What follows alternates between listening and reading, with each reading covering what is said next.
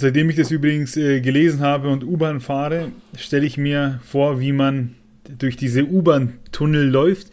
Und die in Nürnberg sind zumindest ziemlich schmal. Also mir kommt es nicht so vor, als könnte man da gemütlich in der Gruppe durchspazieren.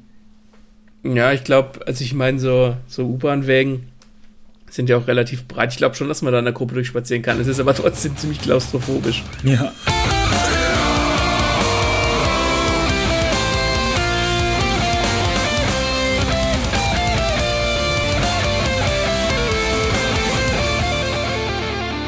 Hallo und herzlich willkommen zu einer neuen Buchrezension von Lesen und Lesen lassen mit mir, dem Martin und dem Artyom.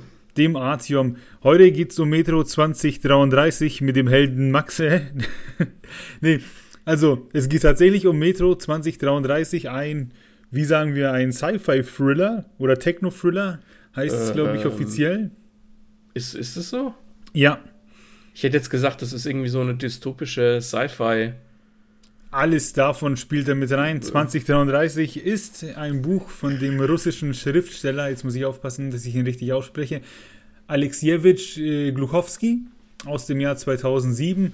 Und das Buch spielt unten in der Moskauer U-Bahn. Wir haben ja eine Folge gehabt über Dystopien und da hast du das Buch ziemlich gut angeteased. Mhm. Und wir bei Lesen und Lesen lassen sind ja keine Hollywood-Blender. Ich habe in der Folge gesagt, dass du mir das Buch ausleihen sollst und du hast es mir ausgeliehen und ich habe es gelesen, war ziemlich gehypt, weil die Idee, eine Welt unten in der U-Bahn entstehen zu lassen, im ersten Moment doch sehr geil klingt, wenn man da so die Station im Kopf hat, den Fahrplan ja. und weiß, oh, da gibt es diese Gruppe, dann geht man weiter, da gibt es dann, keine Ahnung, ein anderes Camp und alle versuchen irgendwie da unten zu überleben und haben kein Tageslicht. Das ist ja im Prinzip die Welt, in der man den Artyom, den Helden, begleitet. Ja, und Spoiler-Alarm, die Welt ist auch das Beste an dem Buch, wie wir äh, festgestellt haben. Mhm. Also ich habe das Buch gelesen, als es rauskam, das muss so 2008, 2009 gewesen sein rum. Ich fand es damals ziemlich gut. Und wir haben jetzt uns drüber unterhalten und haben festgestellt, es ist okay, aber es ist jetzt nicht der Weisheit letzter Schluss, wie man so schön sagt. Ja, es ist trügerisch, weil es gibt ein paar coole Stellen und ich glaube, wenn wir jetzt so nach und nach den Inhalt kurz eruieren, wird da vielleicht jeder für sich was rausziehen, was er cool findet und ja. es vielleicht lesen oder eben vielleicht nicht doch lesen. Es fängt dir damit an, dass die da äh, in so einer Station am Kreis sitzen und einer erzählt die Geschichte von früher und parallel, während er die Geschichte erzählt, fürchten sie, äh, dass die Bösen angreifen. Und in der Welt von Metro ist der größte Feind dieser Leute da unten die sogenannten Schwarzen. Und damit sind keine Dunkelhäutigen gemeint, sondern so Schattenwesen, die sich irgendwie im Laufe der Zeit unten in der U-Bahn äh, gebildet haben. Ähm, das sind einfach irgendwie Menschen, die mutiert oder halt verkommen sind. Durch das fehlende Licht äh, haben die sich irgendwie entwickelt und die sind da unten der natürliche Feind der Menschen, sage ich mal. Wobei die aber gar nicht so oft oder so exzessiv drankommen, ne? Die kommen am Anfang irgendwie. Weiß ja. nicht, ob die mittendrin mal kommen. Ich erinnere mich da an so eine Stelle, wo so ein alter Waggon irgendwie im, in, im Metrotunnel stand, wo, wo der Artium dann irgendwie rein musste. Mhm. Und zum Schluss kommen die nochmal. Ja. Da wird auch, äh, ich glaube, das ist die Geschichte oder später drauf wird eine Geschichte erzählt, wo die halt eben ein Camp überrannt haben und dann wurde halt äh, wie blöd auf die geschossen und wurde versucht, halt das Camp gegen die zu verteidigen, was auch wichtig ist.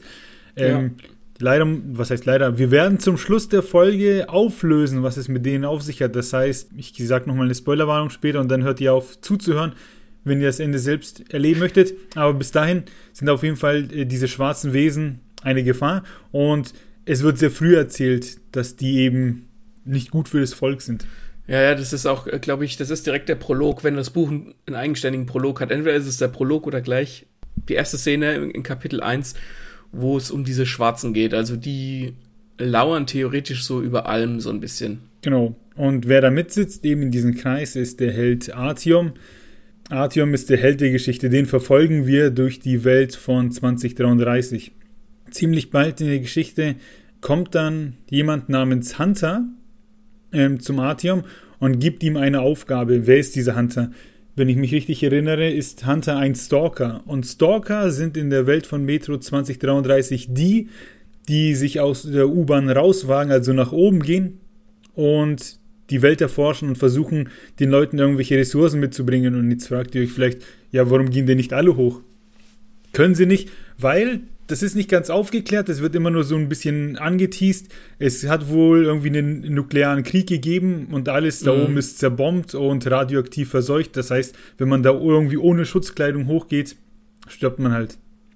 Ich hatte teilweise den, ich, ich weiß nicht, den, den Eindruck oder die Idee, ich glaube, es ist mehr eine Idee, dass der Hunter, der auch in Metro 2034 eine größere Rolle spielt, dass der gar nicht echt ist, sondern dass der quasi nur so eine eingebildet ist. Ich weiß nicht, wie ich darauf gekommen bin. Ich weiß nicht, ob es dafür irgendwie Indizien gibt. Aber ich weiß, dass mir diese Idee ziemlich lange im Kopf mal rumgesponnen ist. Kannst du dazu irgendwas sagen, nachdem du es jetzt so frisch gelesen hast? Dazu kommen wir noch. Also den Gedanken hatte ich auch mal.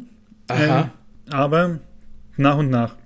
Okay. Auf jeden Fall kommt der Hunter zum Artium und irgendwie wirkt er sofort auf den sympathisch wie ein Held, äh, einer, zu dem er alles sagen kann. Und der Hunter bietet ihm diesen Deal an, weil er feststellt, dass mit dem Artium irgendwas, irgendwas trägt er mit sich. Und das soll er ihm verraten. Und dann stellt sich eben raus, dass der Artium, als er und seine Kumpels Kinder waren, dass sie mal nach oben gegangen sind, ans Ende der Haltestelle und so ein Tor aufgemacht haben, um einfach mal rauszugucken, um zu sehen, ja. wie es da oben aussieht. Und dann kamen schon äh, die Bösen etc. und die sind geflohen, haben es aber nicht geschafft, noch irgendwie die Tür von oben zuzumachen.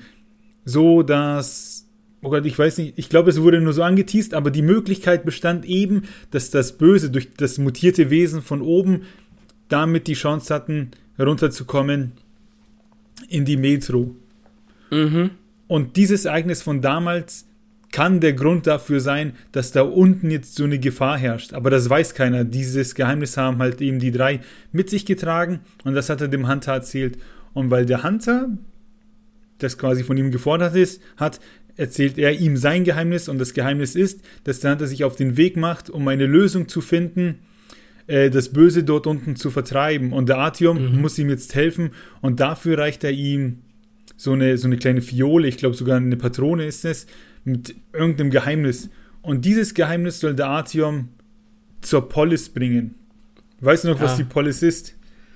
Oh Gott, ich weiß es nicht mehr. Ich habe mir die Polis als so eine Art antikes Griechenland vorgestellt, irgendwo ja, in der ja, Mitte ja. der Station, wo sich Stimmt. aller Weisheit äh, wiederfindet. Und so ist genau. es tatsächlich auch, dass Polis irgendwie sozusagen das äh, letzte kultivierte Groß ist, was man da unten in der U-Bahn findet. Da gibt es Bibliotheken, da gibt es, ja, weiß nicht, Geschäfte, da ist halt alles noch ziemlich kultiviert und zivilisiert im Gegensatz zu vielen anderen kleineren Stationen. Stimmt, ja.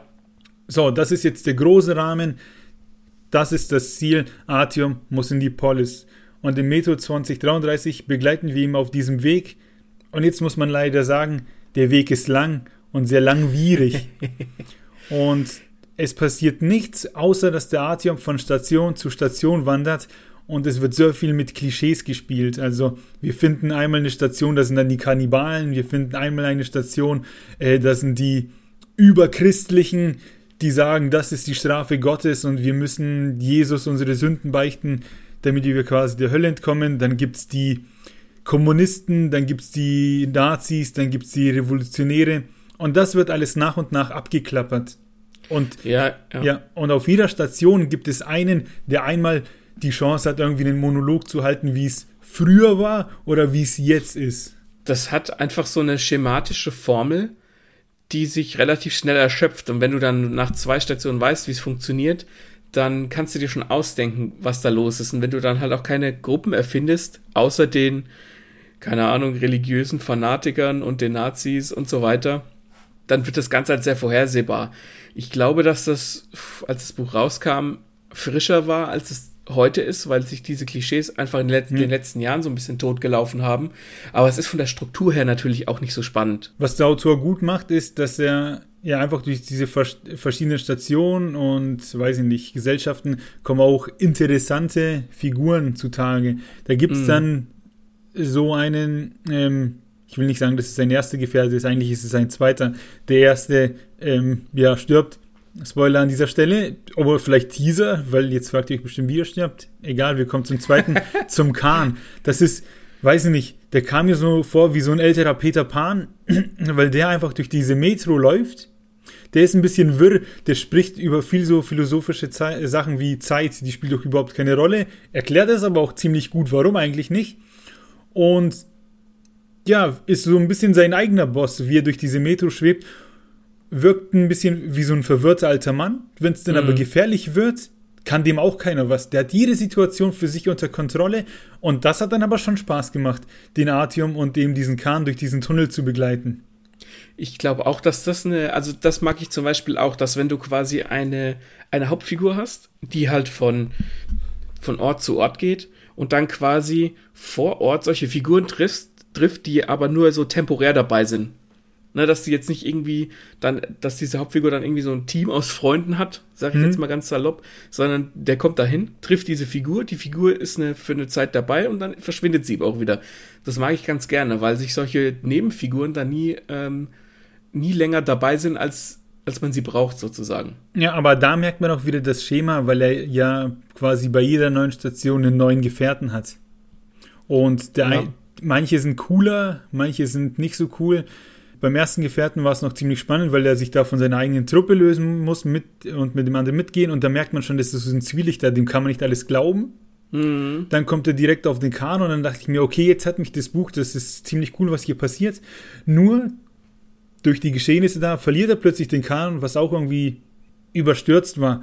Und dann findet er aber nicht mehr, nicht nochmal so einen coolen. Dann zieht sich das einfach, dann begleiten wir ihn, wie er wandert und irgendwie sind die, alle Figuren dann austauschbar. Ja, also ich finde auch, klar, dieses, dieses Metro-System, du hast ja am Anfang des Buches auch eine Karte drin, mhm. ähm, dieses Metro-System bietet sich natürlich an, dass du bei bestimmten Stationen oder ja, dass die quasi unter der, der Macht verschiedener Gruppierungen stehen. Und das bietet sich ja im Prinzip an.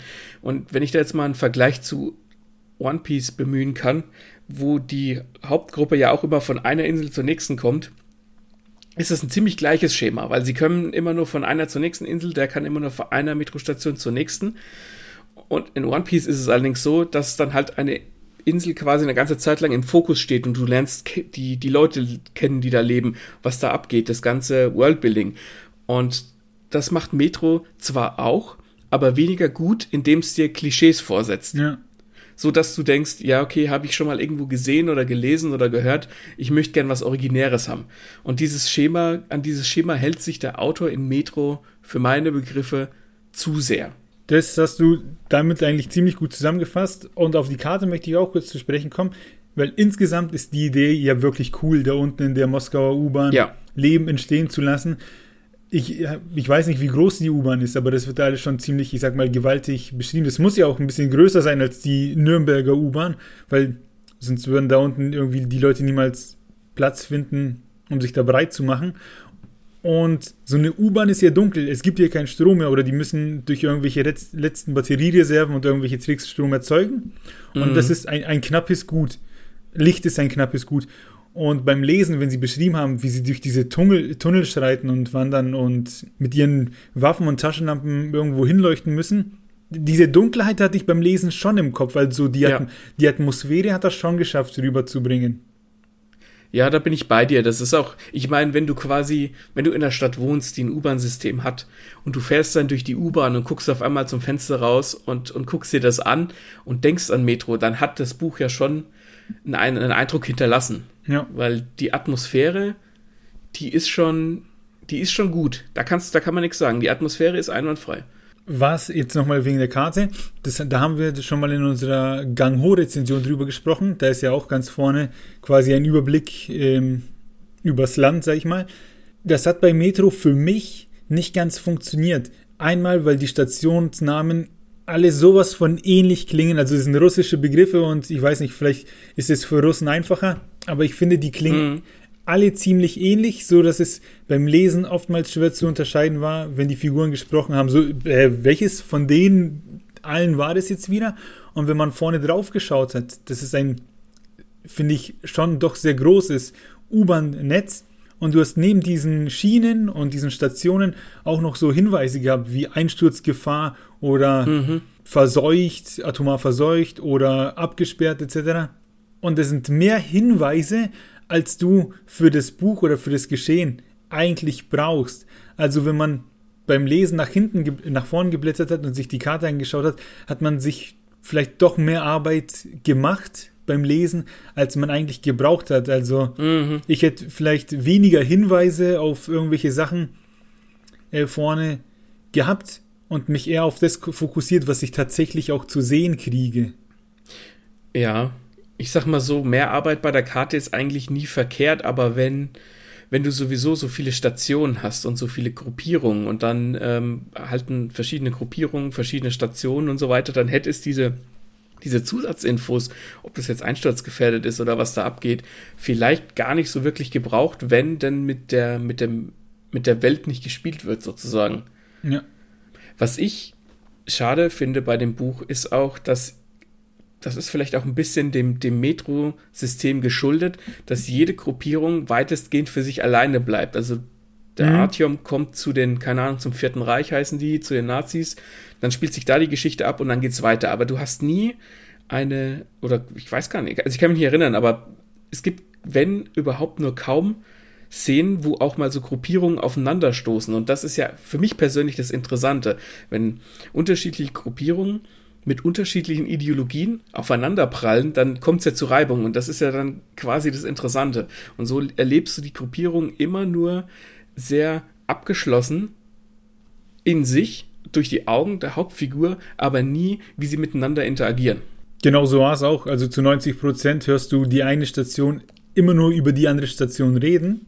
Mhm. Du hast jetzt das Vierte Reich erwähnt und genau da ist es und da passiert auch wieder etwas. Ähm, das mir nicht so gefallen hat. Und zwar reihen sich auch irgendwie die Deus Ex Machina in die Geschichte sehr. Und bei der vierten, im vierten Reich hast du dann auch wieder eine, weil das vierte Reich von den Revolutionären dann überrannt wird, angegriffen und der Artium wird gerettet. Und das ist eine, eine der wenigen Interaktionen, die du da live mitkriegst. Und das ist auch nur ein kurzer Angriff. Ne? Ja. Und es dient ja auch nur dazu, dass der Artyom dann quasi befreit wird. Es ist ja quasi genau. ein, ein Plot-Device. Es ist ja nicht so, dass du vorher vielleicht irgendwie großartig mitkriegst, dass die Revolutionäre irgendwie was planen oder dass, dass dieser Konflikt, was ja durchaus ein relativ großer ist, ich meine, Revolutionäre gegen ein gegen Neonazis, um es mal so auszudrücken, das ist ja was, was im Hintergrund schwelen könnte, so eine, so eine, keine Ahnung, so eine Neuigkeit, die durch die U-Bahn-Tunnel geht, wo du an verschiedenen Stationen schon mal davon gehört hast, dass es halt schwelt oder so. Nee, das kommt dann, wenn es die Geschichte braucht und das ist nicht gut. Ja. Also bis hier, ich würde nämlich noch gerne ein bisschen auf den Inhalt eingehen. Deswegen sage mhm. ich, wir können Stand jetzt festhalten, wir haben eigentlich eine insgesamt schöne Welt, die wir, die wir da sehen. Gute Atmosphäre, aber leider zu wenig Tiefe. So. Ja. Weiter geht's. Artyom schafft es dann irgendwann in die Polis zu kommen. Auf Umwegen, manchmal hat es leichter, manchmal hat es schwerer. Und in der Polis meinen dann irgendwie die, die Typen, die da was zu sagen haben, dass Artyom vielleicht der eine Auserwählte ist, weil in einem Buch haben sie über einen Auserwählten gesprochen, der kommt, äh, gesprochen, der kommt und eben die Leute befreit von da unten. Und so schicken sie ihn nach oben in eine Bibliothek, um ein bestimmtes Buch zu holen. Und weil Artyom ja der Auserwählte ist, sagen sie ihm nicht, welches Buch es ist, sondern er wird es schon spüren.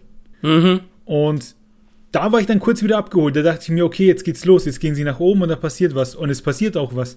Sie gehen rein in einem, in einem Trupp aus, sage ich mal, ausgebildeten Kämpfern, also erfahrene Stalker, der Artyom und noch ein anderer, der den Artyom begleitet, der quasi in der Polis sein erster Freund war und deswegen sieht man ihn irgendwie als Verantwortlichen für den Artyom, der selbst aber auch kein Krieger ist. Ja. Und dann gehen sie in diese Bibliothek und dann habe ich mich echt gefühlt wie in den ersten paar Folgen Walking Dead. Spannung. Es war überall Stille, man hat nichts gesehen. Die gehen rein, durchleuchten die Räume, prüfen, okay, was ist sicher, was nicht.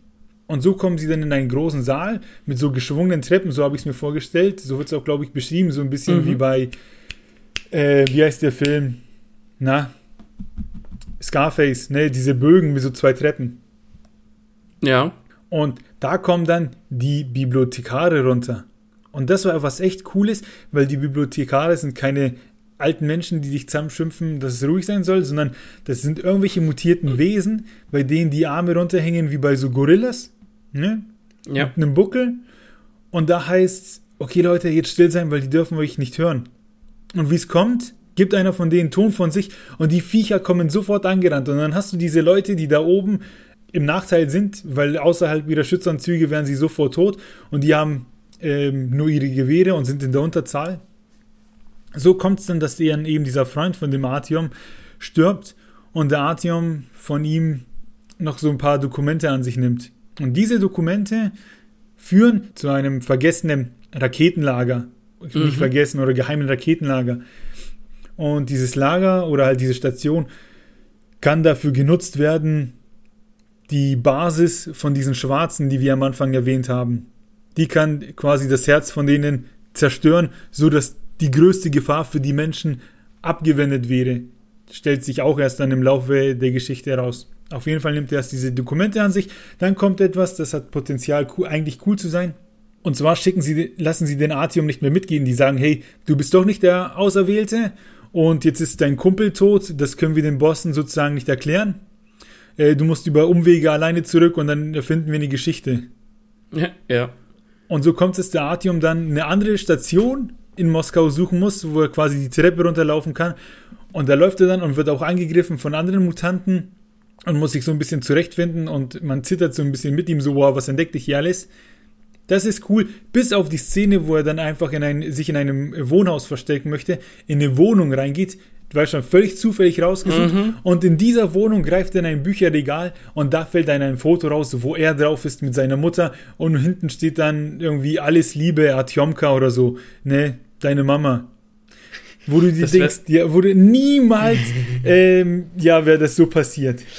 Das, das ist auch so eine Stelle, wo ich vermutlich als, wenn ich Lektor gewesen wäre, hätte ich das angestrichen, hätte gesagt, sorry, gell, aber das geht nicht. Da, da reiht sich ein Zufall an den nächsten. Ich kann mich auch nicht daran erinnern, ob das da noch irgendeine Relevanz hatte. Dann kannst du theoretisch auch raus. Das war zugewollt. Ich weiß aber, dass mir diese Stelle, wo er quasi überirdisch unterwegs ist und diese Mutanten, die da sind, die stehen auch erstmal nur rum und gucken ihn an, so in den Straßenschluchten. Das habe ich mir sehr, sehr lebhaft vorstellen können. Das fand ich mhm. sehr cool.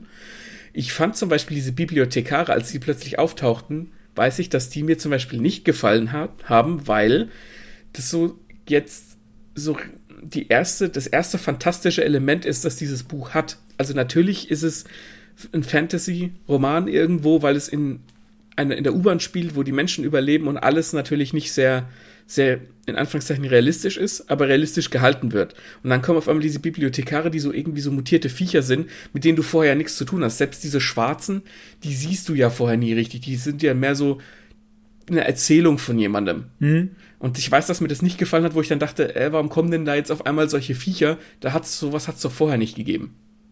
Ja, kann ich nachvollziehen. Bei mir war es aber so, dass nonstop über Gefahren gesprochen wurde und du hast diese Gefahren einfach nicht gesehen. Mm, die waren dann, nicht greifbar. Und dann ja. waren sie aber plötzlich da und weißt schon, und die Leute waren tatsächlich äh, bedroht und mussten um ihr Leben kämpfen. Und dann wusste ich auch, wieso sie Angst haben. So dachte man sich so, ja, dann schlendern die halt über die U-Bahnen, wovor haben, das ist wie wenn du nachts allein durch den Wald läufst und denkst, da kommt gleich einer, aber es kommt keiner und dann denkst du dir im Nachhinein, wieso hatte ich eigentlich Angst? Passiert doch eh nichts, ne? Ja. Und so kam tatsächlich, sage ich mal, der Mann aus dem Gebüsch. Ja, vielleicht würde ich das heute auch anders empfinden, ja.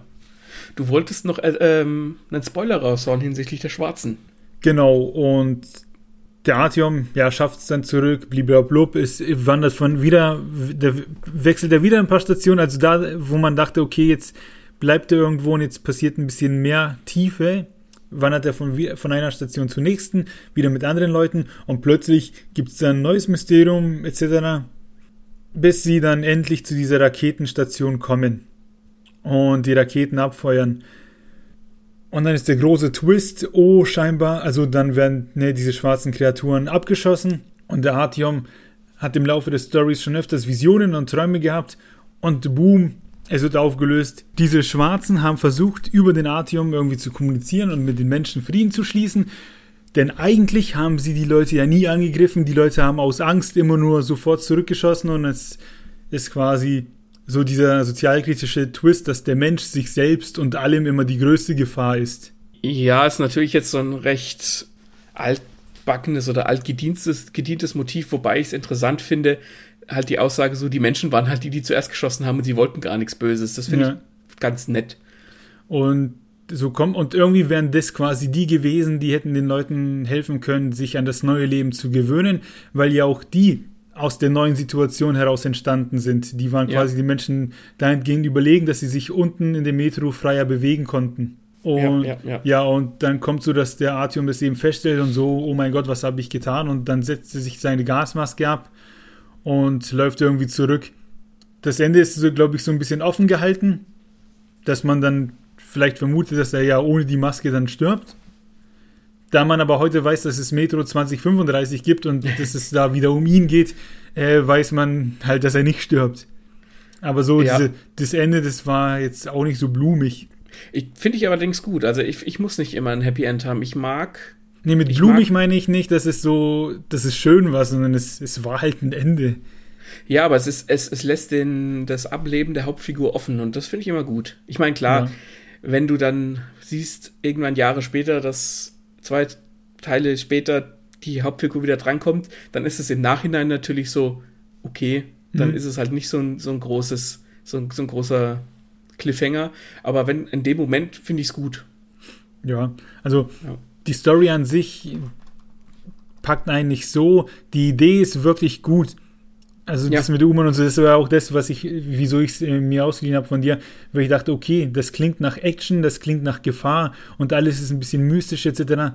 Aber es, es wird zu viel geredet und zu wenig gezeigt, sage ich mal.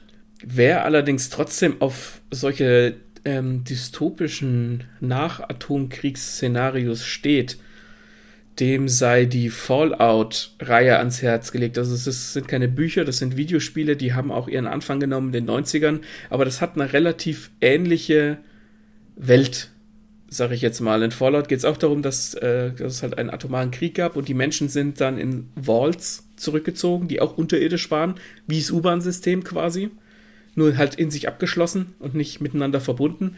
Und da spielt man dann auch eine Figur, die dann quasi aus dieser Vault wieder rauskommt, wo sie halt dann Jahre gelebt hat oder wo die Menschen Jahre gelebt haben und kann dann die Welt erkunden. Und da gibt es dann auch verschiedene Fraktionen wie Gule, die halt verstrahlt sind, aber die aussehen wie so Zombies, aber noch normale Menschen sind, wo es dann so ein bisschen um Rassismus geht.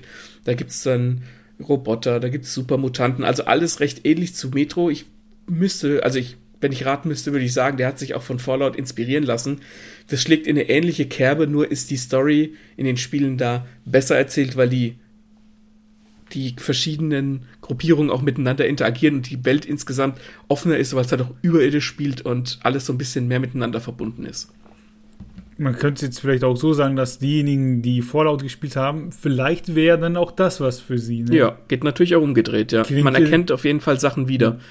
Gut, na dann, ähm, wie wir schon hier gesagt haben, da gibt es natürlich Fortsetzungen Metro 2034 und 35 und das Coole ist, dass diese Welt in der Welt der Autoren angekommen ist, äh, ja, Anklang gefunden hat, sodass sich auch andere Autoren daran versucht haben und mhm. eigene Geschichten da unten geschrieben haben. Und das finde ich cool, weil das ja. zeigt nämlich auch, wie gut diese Welt sich eigentlich anbietet und wie gut die auch ausgedacht ist im Prinzip.